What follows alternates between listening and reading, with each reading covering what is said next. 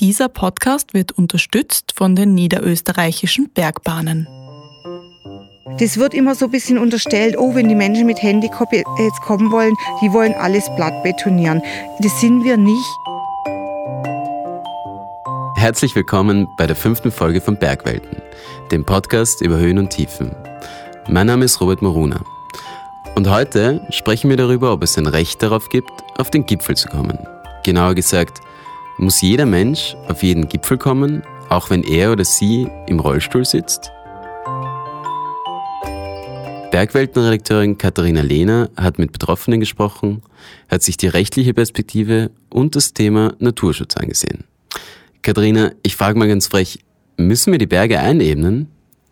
Diese Frage werde ich beantworten, versprochen, aber ich möchte gerne ein bisschen weiter vorne anfangen, bei einer Wanderung im Allgäu. Na, da bin ich gespannt. Los geht's. Hallo. Hallo. Hallo. Du mal Andrea, ich weiß nicht, sag mal du oder wie Sag mal du. wir? Ja, genau. Das ist die Stimme von Andrea Sabadi-Heine. Sie ist Bergsportlerin, Erlebnispädagogin und seit einem Unfall vor 20 Jahren inkomplett querschnittsgelähmt. Das heißt, sie bewegt sich großteils mit einem Rollstuhl fort, kann aber auch ein paar Schritte zu Fuß gehen. Ihr Anliegen ist es, Menschen mit Behinderungen die Natur zugänglich zu machen. Also ich sage jetzt mal speziell hier, Ich treffe sie in ihrer Heimat, dem Allgäu, um gemeinsam mit ihr eine kleine Tour zu machen. Ich zu Fuß, sie mit dem Rollstuhl und einer Zugmaschine. Das ist ein zusätzliches motorisiertes Rad mit Lenkstange, das man vorne an den Rollstuhl andockt. Wir sind hier in Baden-Württemberg, nahe der Kleinstadt Isny. Bis zum Bodensee sind es ungefähr 35 Kilometer, eine 40-minütige Autofahrt. Hier im Allgäu gibt es grüne Hügel, pittoreske Häuser, eine malerische Landschaft. Die hohen Berge sind zwar ein Stück entfernt, aber auch schnell erreichbar. In einer Stunde ist man zum Beispiel am Fuße des 2224 Meter hohen Nebelhorns in den Allgäuer Hochalpen. Möchte man in eine große Stadt, dann muss man weiterfahren. Hier leben also Menschen, die gerne in der Natur sind. So wie Andreas Sabadi-Heine. Also ich bin Bergmensch und man kann mich auch Outdoor-Mensch äh, nennen. Also ich, ich liebe äh, es einfach draußen zu sein. Die Berge haben es mir immer angetan. Also vor meinem Unfall, ähm, wie gesagt, sehr viel erlebnispädagogisch gearbeitet in den Bergen oder am, am äh, ja, Alpenrand und alle möglichen Bergsportaktivitäten gemacht, aber auch Outdoor-Sportarten, hau Hauptsache draußen. Nach ihrem Unfall dachte sie, das sei jetzt alles vorbei. Damals gab es schon sportliche Angebote für Rollstuhlfahrerinnen und Rollstuhlfahrer. Basketball zum Beispiel und Skifahren. Aber sehr viel mehr auch nicht. So Sachen wie Klettern oder Wildwasserpaddeln, was ich vorher auch gern gemacht habe, oder auch Radfahren, so Mountainbike-mäßig, das war damals noch gar nicht so. Also das musste mir dann alles ein bisschen erschließen. Und da, dann haben wir einfach versucht, Mensch, was kann man mit mir noch machen? Es sind einfach Freunde mit mir Wildwasserpaddeln gegangen. Erstmal im Kanadier, das im, weil im Kajak habe ich dann auch gedacht, wenn ich Spastik kriege, ich komme nicht mehr raus. Also haben wir viel rumexperimentiert. Und ich habe sogar am Anfang dann äh, ausprobiert, ob ich wieder ja, Skitour ist jetzt übertrieben. Ich bin mit meiner Skitourenausrüstung ums Haus rumgelaufen. Ich habe immer auch noch die Hoffnung gehabt, dass ich auch wieder ganz normal meine Sportarten ausüben kann. Und äh, teilweise ist es auch gelungen. Zum Beispiel sowas wie Klettern. Fühlt sich jetzt nicht normal an, aber da kletter ich ganz ohne Hilfsmittel so außer, außer den fünften Punkt. Aber andere Sportarten, da brauche ich halt Spezialgeräte dann dazu. Und auch überwiegend sitzend. Das habe ich jetzt einfach auch akzeptiert, dass das auch gut ist. Andrea Sabadi-Heine ist also eine Abenteurerin geblieben, auch wenn viele Menschen sie vielleicht nicht als solche erkennen würden, wenn sie sie mit ihrem Rollstuhl vorbeikommen sehen. Wir sind ja immer noch die Minderheit. Ja? Also ich falle immer noch auf, selbst hier in meiner Heimat, äh, wow, das Gerät und das Gerät, die wissen gar nicht, was ich mache. Die haben auch keine Vorstellung, wenn ich dann sage, die denken, ich fahre da mal ins Moos fünf Kilometer, wenn die wüssten, dass ich auch mal 80 oder 100 Kilometer wegfahre. Haben immer viele noch keine Vorstellung, was, was möglich ist. Ich muss zugeben, ich als junger Mensch ohne körperliche Einschränkung habe mir bis zu diesem Zeitpunkt noch nicht so viele Gedanken über die Barrierefreiheit in den Bergen gemacht. Mich limitiert eventuell mein aktueller Fitnesszustand, manchmal Schmerzen im Knie, wenn ich viele hundert Höhenmeter bergab gehen muss. Und in diesen Fällen schäme ich mich, auch als Redakteurin eines Bergsportmagazins, nicht, wenn ich mal für eine Tour aufs E-Bike steige oder die Gondel bergab nehme. Wieso ich jetzt von Scham spreche? Weil es Menschen gibt, die der starren Meinung sind, Hilfsmittel seien zu vermeiden, Gondeln soll es nicht geben, wer nicht draufkommt, der soll eben unten bleiben. Kurz, den Berg muss man sich verdienen. Doch so einfach ist das alles nicht. Andreas Sabadi Heine sagt dazu, ich bin dann relativ schnell auch zum Skifahren kommen. Und jetzt, jetzt kommen wir zu dem Thema Verdienen. Ich bin mit dem Lift hochgefahren. Früher habe ich hauptsächlich Skitouren gemacht. Habe gedacht, Pistenskifahren, da verdient man sich nichts. Ne? hey, wo ich das erste Mal mit meinem Monoski da hochgefahren bin, ich habe mir das verdient und es war ein tolles Erlebnis. Ich war wieder am Berg. Zwar natürlich nicht zu Fuß aufgestiegen, aber ich war wieder am Berg. Die Berge. Das sind steile Zacken, geröllige Steige, schmale Pfade, steile Hänge, vergletscherte Gipfel. Diese Orte sind alle nicht zugänglich für Rollstuhlfahrerinnen und Rollstuhlfahrer. Aber sollten sie das sein? müssen wir als Gesellschaft dafür sorgen, dass jeder und jede sein oder ihr Stück vom Bergglück bekommt? Gesetzlich ist das eigentlich ziemlich klar geregelt, erklärt mir Maria Grundner von der Mobilitätsagentur Wien, eine Organisation, die sich für das Zu-Fuß-Gehen und Radfahren in der Stadt einsetzt. Sie ist nicht nur Expertin, sondern auch selbst Rollstuhlfahrerin und schaut sich im Zuge ihrer Arbeit an, wie viele und welche Fuß- und Gehwege in Wien barrierefrei sind. Deshalb kennt sie die rechtlichen Grundlagen. Es gibt äh, seit 2008, glaube ich, jetzt ganz genau weiß ich nicht, äh, das Menschenrecht in Österreich ratifiziert, dass Menschen mit Behinderungen gleichgestellt werden. Über Menschen ohne Behinderungen gleichgestellt heißt, die Möglichkeiten schaffen, damit man gleich gut etwas mit den eigenen Fähigkeiten erreichen kann. Auch in Deutschland und der Schweiz beziehungsweise im gesamten Alpenraum gibt es ähnlich lautende Gesetze. In den USA gilt der Disabilities Act, den US-Nationalparks immer wieder zitieren, wenn sie ihre barrierefreien Angebote innerhalb der Naturschutzzonen präsentieren.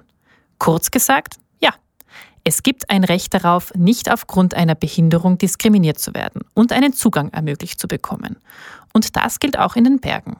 Heißt das jetzt, wir müssen den Watzmann und den Großglockner und das Matterhorn einebnen oder müssen Gondeln auf all diese Gipfel bauen? Ja, Ende der Geschichte. Nein, natürlich nicht. Im alpinen Bereich sind wir da nämlich gleich beim Thema Naturschutz. Und davon wiederum ist es nur ein kleiner Sprung zu den Nationalparks, die ja große Naturschutzzonen sind und auf deren Arealen sehr strenge Regeln gelten. Ulf Dworschak ist Biologe und beim Nationalpark Berchtesgaden für das Sachgebiet Naturschutz und Planung verantwortlich und sagt, es wird niemals einen barrierefreien Weg zum Watzmannhaus geben. Das ist einfach nicht möglich. Aber ich denke, es steht außer Frage, dass man halt in einem äh, steilen Felsgelände schlicht und einfach kein solches Angebot schaffen kann. Trotzdem ist der Nationalpark Berchtesgaden eine Modellregion für Barrierefreiheit. Wie das funktioniert, erzähle ich gleich. Aber vorher machen wir noch einen kleinen Abstecher zurück ins Allgäu zu Andrea Sabadi-Heine. Sie hat folgende Sicht auf das Thema. Ich persönlich bin ein Befürworter, dass man die Natur erhält, dass man sie nicht platt betoniert. Das wird immer so ein bisschen unterstellt, oh, wenn die Menschen mit Handicap jetzt kommen wollen, die wollen alles platt betonieren. Das sind wir nicht. Es ist eher manch andere, die die Wege auf die Wirtschaft platt äh, betonieren, dass möglichst viele Touristen kommen. Aber wir, wir wollen ja erst recht auch die Natur so erleben. Und wir, wir sind es gewohnt, Grenzen zu haben. Und wenn ich nicht an den Gipfel komme oder nicht an die Hütte, dann komme ich halt nicht. Dann habe ich trotzdem das Bestmögliche gemacht. Aber wenn es ganz leicht ist, Informationen zu bekommen oder einfach ist, manches ein bisschen im Kopf zu haben, ah, es kann sein, dass da ein Rollstuhlfahrer kommt, dann mache ich vielleicht kein Drehkreuz, sondern andere äh, Öffnung. Also wenn man da einfach ein bisschen äh, einen Blick hat und mit dran denkt, dann könnte man so kleine Hürden vereinfachen, dass wir trotzdem weiterkommen. Geht es also gar nicht darum, überall mit dem Rollstuhl hinzukommen, sondern eher um solche kleinen Anpassungen?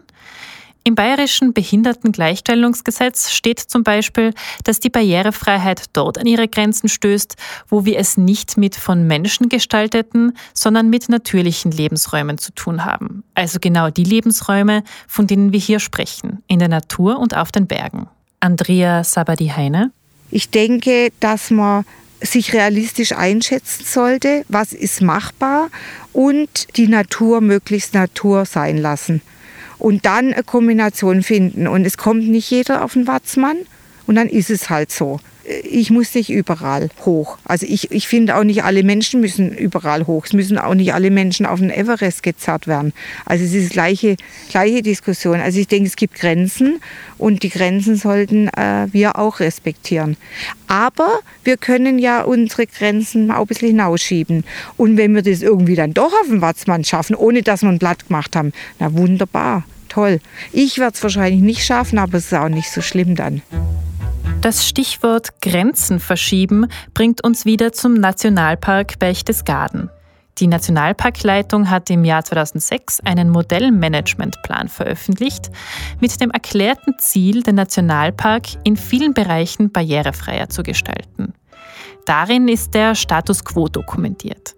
Es werden bauliche und sonstige Maßnahmen aufgelistet, deren Kosten geschätzt und es sind Zeiträume für deren Umsetzung festgelegt. Unter dem Punkt Grundlagen zur Wahl des Nationalparks Berchtesgaden steht, als Hochgebirgspark stellt der Nationalpark Berchtesgaden natürlich eine besondere Herausforderung dar, wenn es um das Thema Barrierefreiheit geht wenn es möglich ist, einen Modellmanagementplan zum Thema Barrierefreiheit für einen Hochgebirgspark zu erarbeiten, dann ist selbiges für jeden anderen Nationalpark, für jedes andere Großschutzgebiet in Deutschland und Europa mit einer weniger anspruchsvollen Topographie auch möglich.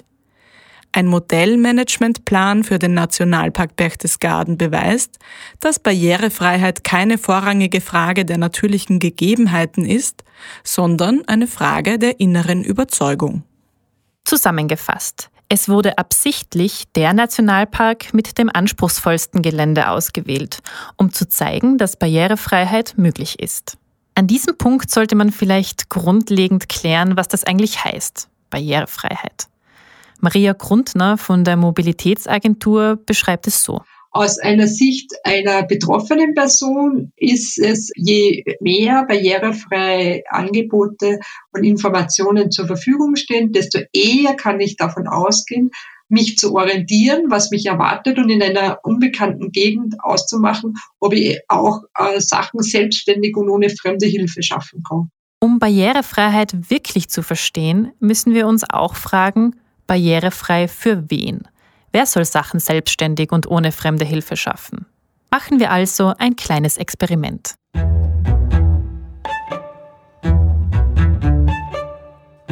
Stellen wir uns eine Person mit Behinderung vor. Fertig? Wie sieht diese Person aus?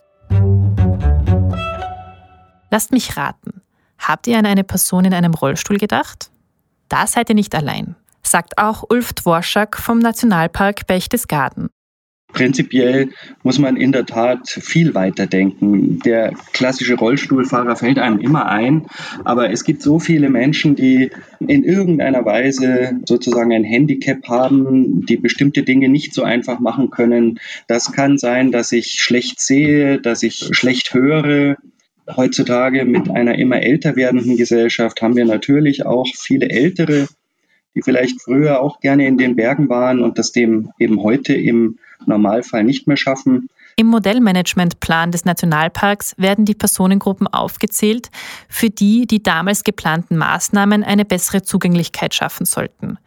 Menschen mit Rollstuhl, blinde und sehbeeinträchtigte Personen, gehörlose und schwerhörige Menschen, Menschen mit kognitiven Einschränkungen und Orientierungsschwierigkeiten, Menschen mit Bewegungseinschränkungen durch eine Verletzung, eine Krankheit oder eine Amputation, Allergikerinnen und Allergiker, aber auch Schwangere, Familien mit Kleinkindern und Seniorinnen und Senioren. Das sind ziemlich viele Gruppen.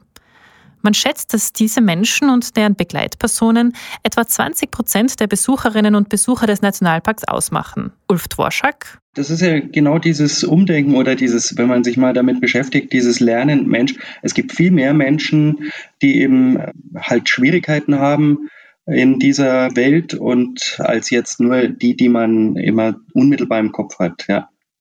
Insofern ist es schon auch ein wichtiger Beitrag, der eben nicht nur einer speziellen Gruppe hilft, sondern schon einem großen Anteil unserer Gesellschaft.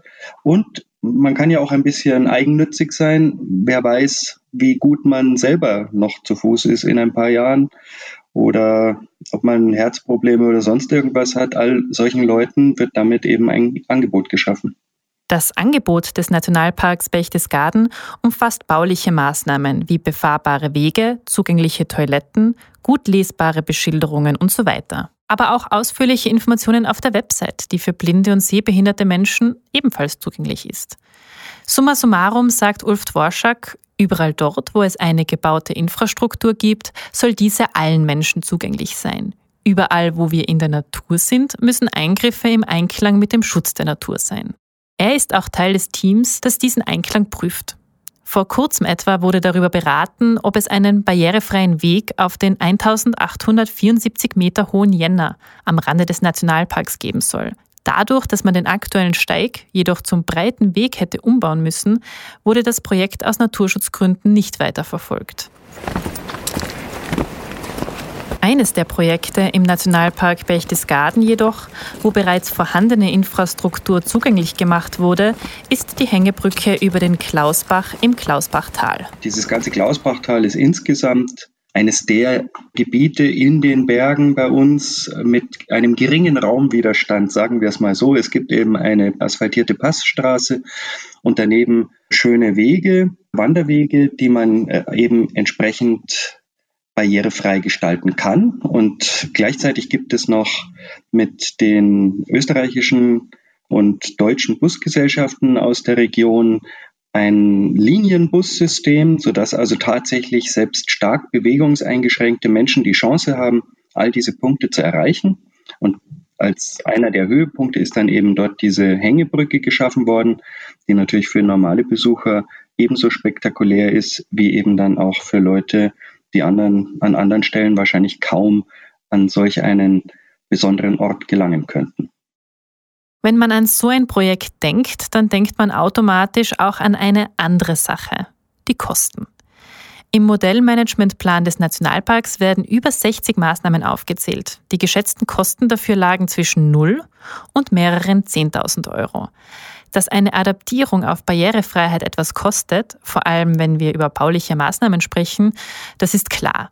Doch manche Dinge kosten eben auch nichts. Ulf Dworschak meint dazu, also das kommt so ein bisschen drauf an, was man macht. Je, wenn, ich, wenn ich es von vornherein in eine Planung mit einbeziehe, dann sind die Kosten eher anders als unbedingt mehr.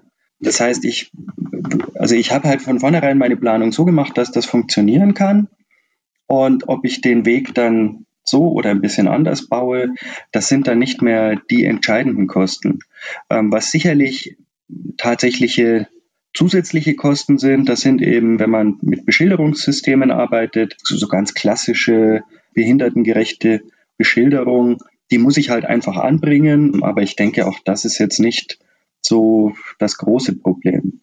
Wenn ich dann natürlich an echte bauliche Anlagen denke, also ich habe es jetzt hier mitbekommen bei der Renovierung der Jännerbahn, na, wenn Sie dann natürlich behindertengerechte Treppenaufzüge zusätzlich einbauen müssen und sowas, dann ist das natürlich ein, ein, sind das Mehrkosten, aber ich denke, sie sind auf jeden Fall gut investiert. Man kann also sagen, dass die Bergwelt barrierefreier wird, das kommt oft aufs Dran-Denken und den Willen an. Es ist vielleicht ein platter Satz, aber Barrieren entstehen oft auch im Kopf. Auch mit Andrea Saber-die-Heine, die selbst ja betroffen ist, wenn sie in den Bergen unterwegs ist, habe ich über dieses Thema gesprochen. Hüttenwirt oder Wegebauer, die denken, oh Gott, oh Gott, jetzt müssen wir da die Hütte komplett rollstuhlgerecht machen. Das kostet doch so viel und geht doch gar nicht. Da entstehen die Barrieren auch im Kopf, weil das Ziel sollte nicht sein, dass es DIN barrierefrei ist, weil das ist wirklich uferlos und geht vielleicht zum Teil gar nicht. Aber das braucht es oft gar nicht. Also oft ist es, wie gesagt, nur eine kleine Stufe oder vielleicht, dass die Toilettentür nicht nach innen aufgeht, sondern nach außen. Viele mit Rollstuhl können ein paar Schritte laufen, also die müssen nicht immer alle reinkommen. Aber äh, wenn es ein bisschen breiter wird, das können die oft leicht machen, aber halt nicht diese DIN-Norm. Und da haben die meisten dann ein bisschen Befürchtung, dass es da zu aufwendig wird. Und dann machen sie lieber gar nichts. Und das ist eigentlich schade. Dann lieber Kleinigkeiten, dass einige kommen können. Diese Kleinigkeiten, die auf Hütten einfacher umgesetzt werden können als ein rollstuhlgerechter Zugang, sind zum Beispiel, dass Speisekarten gut lesbar und verständlich sind, dass Glastüren bei sehr modernen Hütten gut als solche erkennbar sind oder dass es eine Toilette mit besonderen Hygienestandards gibt, auf die Menschen mit gewissen Erkrankungen angewiesen sind. Denn, wie wir vorhin schon geklärt haben, es ist nicht immer die Rollstuhlfahrerin und der Rollstuhlfahrer, an die man denken sollte, wenn es darum geht, möglichst vielen Menschen ein Angebot zu machen. Barrieren im Kopf gibt es auch bei den Betroffenen selbst, wenn es um die Natur und die Berge geht. Kann ich mir das zutrauen? Kann ich auf die vorhandenen Informationen vertrauen oder werde ich in eine blöde Situation geraten? Damit geht es nach einer kurzen Werbepause weiter. Wenn ihr noch mehr Geschichten aus den Bergen hören wollt, legen wir euch an dieser Stelle einen Podcast der niederösterreichischen Bergbahnen ans Herz. Rausgehen, der Podcast, in dem Fritz Hutter in jeder Folge die niederösterreichischen Berge erwandert. Etwa die Gemeindealpe, gemeinsam mit dem Geschäftsführer der Wirtschaftsagentur EcoPlus, Helmut Mirnitzki. Rausgehen findet ihr auf Apple Podcasts, Spotify oder wo ihr sonst eure Podcasts hört. Willkommen zurück. Wir waren gerade beim Thema Grenzen im Kopf. Und zwar in den Köpfen der Betroffenen. Andreas Sabadi-Heine erklärt, wenn ich allein unterwegs bin. Früher bin ich äh, allein an der Straße entlang gerollert. Irgendwann hatte ich ein Rennrad, dann bin ich allein weiter weg. Habe mich immer noch wohlgefühlt, weil ich gedacht habe, wenn was ist, da ist ja die Straße in der Nähe. Wenn ich jetzt hier in, in, in der Pampa im Wald unterwegs bin, da denke ich mir manchmal schon, oh, kein Handyempfang und was ist, wenn was passiert. Da muss ich auch selber an mir arbeiten und sage, ja, das Risiko muss sich jetzt lohnen. Im schlimmsten Fall warte ich jetzt halt stundenlang. Ist mir auch schon passiert. Und äh, das ist auch wieder so Grenzen, die man rausschiebt, so langsam. Und viele sagen sich, um Gottes Willen, das, das traue ich mich ja gar nicht oder das mache ich nicht, ist es mir auch nicht wert. Das muss auch nicht jeder machen. Aber natürlich äh, muss ich mich immer wieder selber überwinden und meine Grenzen verschieben und mich was trauen.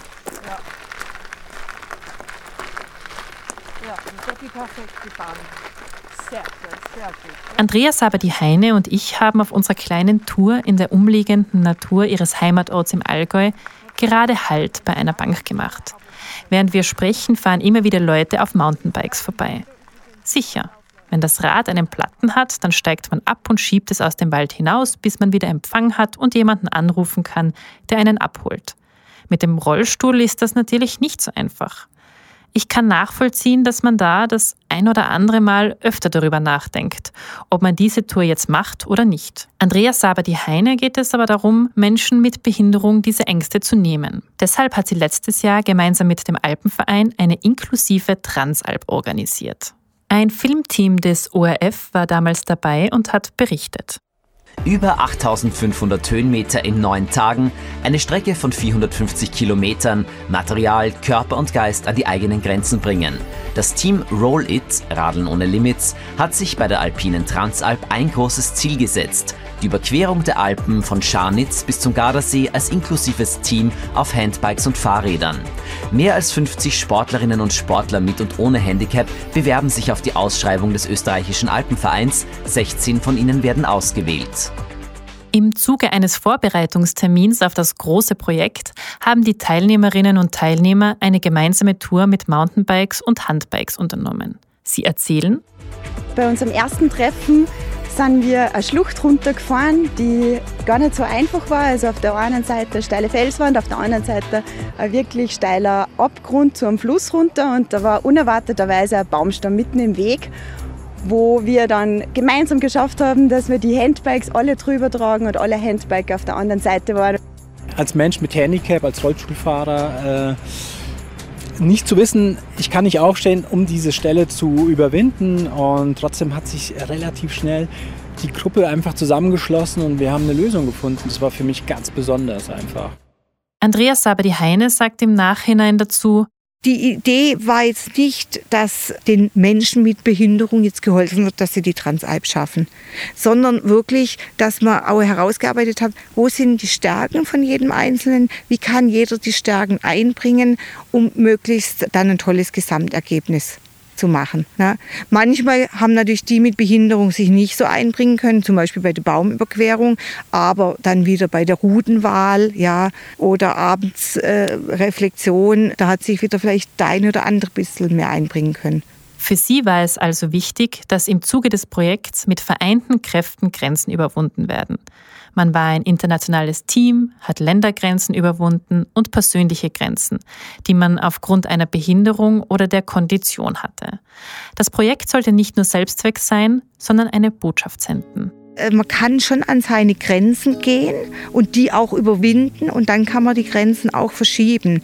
Und das betrifft das Team, das betrifft die ganze Menschheit, wenn sie sich mit Themen auseinandersetzt, äh, dass man einfach auch mal sich in, in unangenehme Situationen bringt und aber auch merkt, aha, es gibt Lösungsmöglichkeiten. Ja? Also es ist nicht alles ganz, ganz dramatisch, sondern vor allem natürlich in unserem Fall jetzt, dass es im Team schafft, machbar für uns war. Und manch Einzelner hätte es geschafft, wahrscheinlich, aber die meisten von uns hätten es alleine nicht geschafft. Der Sehnsuchtsort Berg, das Abenteuer und die Anstrengung ist also auch etwas, und das sollte jetzt keine Überraschung sein, das von Menschen mit Behinderung gesucht wird. Wir als Bergbegeisterte wissen, wie viel das Unterwegssein einem geben kann. Als ich Andreas Saber die Heine nach ihrem schönsten Bergerlebnis frage, erzählt sie. Mein allerschönstes war kurz vor meinem Unfall, da war ich auf dem Aconcagua und habe mich, äh, habe das Ziel erreicht, den, den höchsten Berg Südamerikas zu erklimmen, habe mich aber schon auch gefragt, was ist denn da eigentlich jetzt der Sinn des Bergsteigens? Ja, Sinn des Unnützen oder wie? Und nach meinem Unfall war für mich der Aconcagua die Metapher schlechthin. Also ich habe da immer wieder den Berg hergeholt und habe mich so erinnert, wie anstrengend das es war, dass ich mal aufgeben wollte, trotzdem weitergegangen bin. Und so bin ich auch ganz gut mit diesem Bild über die Krise gekommen. Also der hat mich richtig gestärkt. Wenn man das hört, kann man vielleicht noch besser nachvollziehen, wie wichtig deshalb ein zugängliches Angebot ist. Auch Maria Grundner von der Mobilitätsagentur Wien ist gerne in den Bergen unterwegs. Am liebsten in ihrer Heimat, dem Pinzgau. Dort kennt sie einige Wege, die gut mit dem Rollstuhl und einer elektrischen Zugmaschine machbar sind. Sie erklärt das mit der Zugänglichkeit so. Und vielleicht ist das die finale Antwort auf unsere Frage, ob man die Berge unter der Flagge der Barrierefreiheit einebnen muss. Und außerdem denke ich, macht vor allem, wenn man Naturerleben erzeugen will, es aus, dass man Abenteuer oder halt Herausforderungen sucht. Der eine, der denkt nie dran, irgendeine Kletterwand hoch zu klettern, weil das einfach sicher nicht in seinen körperlichen Fähigkeiten steckt, dass er irgendwo hinaufkraxelt. Aber zweite Person fühlt sich da schon herausgefordert, wenn halt ein Klettersteig immer, immer herausfordernder wird. Und genauso ist es umgelegt in der Barrierefreiheit. Es muss ein Angebot geben oder es soll ein Angebot geben, für alle Personen und vor allem dann drüber sprechen, weil oft sind diese Angebote sehr, sehr unbekannt.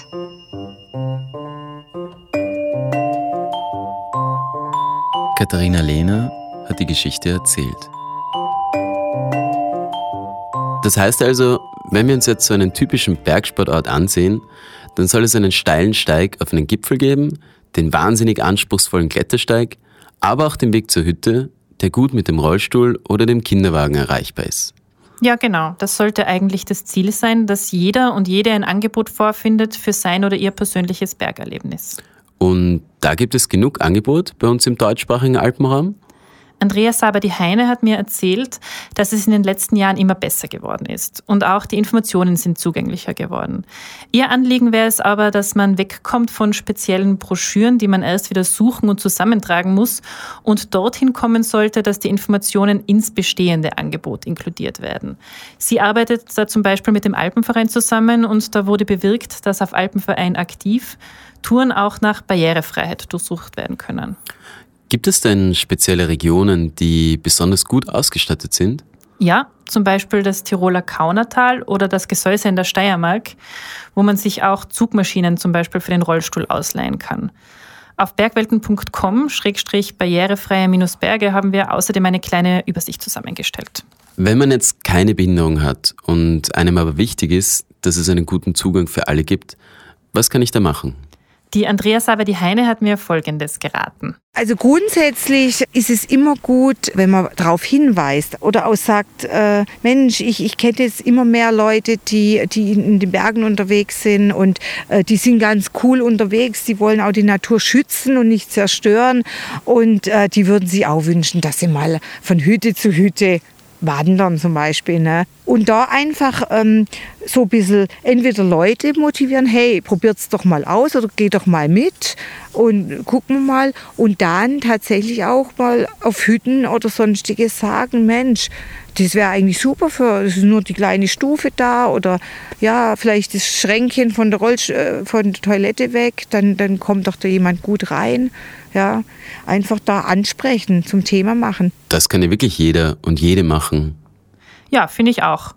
Und bevor wir hier jetzt ganz am Ende sind, möchte ich noch schnell einen Satz zitieren, der mir im Zuge meiner Recherche untergekommen ist und mir besonders gefallen hat. Er stammt aus der Studie Ökonomische Impulse eines barrierefreien Tourismus für alle des Bundesministeriums für Wirtschaft und Arbeit aus dem Jahr 2003. Und er geht so. Eine barrierefrei zugängliche Umwelt ist für 10 Prozent der Bevölkerung zwingend erforderlich, für etwa 30 bis 40 Prozent notwendig und für 100 Prozent komfortabel. Das ist eigentlich ein schöner Abschlusssatz, würde ich jetzt meinen. Ja. Insofern danke Katharina fürs Erzählen dieser Geschichte und damit sind wir auch schon am Ende von Folge 5 des Bergwelten Podcast angelangt. In zwei Wochen hören wir uns wieder. Da geht es um ja, also der Wecker klingelt meistens um Viertel nach sechs. Ja, und um elf gehen wir dann ins Bett. Wir arbeiten einfach sieben Tage die Woche, wie das für jeden selbstständigen Hütenwirt eh ganz normal ist. Eine Vorstellung, glaube ich, kann man von dem Job überhaupt nicht haben. Ich glaube, dass das einfach echt erst kommt, wenn man so reinwächst. Vom Traumberuf Hüttenwirt bzw. Hüttenwirtin und von der manchmal nicht ganz so traumhaften Realität. Das war Bergwelten, der Podcast über Höhen und Tiefen. Wenn es euch gefallen hat, abonniert uns auf Apple Podcast, Spotify oder wo ihr sonst eure Podcasts hört. Und hinterlasst uns eine Bewertung oder einen Kommentar. Für alle, die noch nicht genug haben, online findet ihr uns auf bergwelten.com oder ihr kauft das aktuelle Bergwelten-Magazin. Ihr findet uns auch auf Instagram oder Facebook, jeweils unter dem Namen Bergwelten. Wir freuen uns, von euch zu hören. Der Bergwelten Podcast wird produziert von Katharina Lehner, Robert Maruna, Katrin Rath und Maras Simperler. Wir hören uns in zwei Wochen wieder und bis dahin viel Spaß in den Bergen.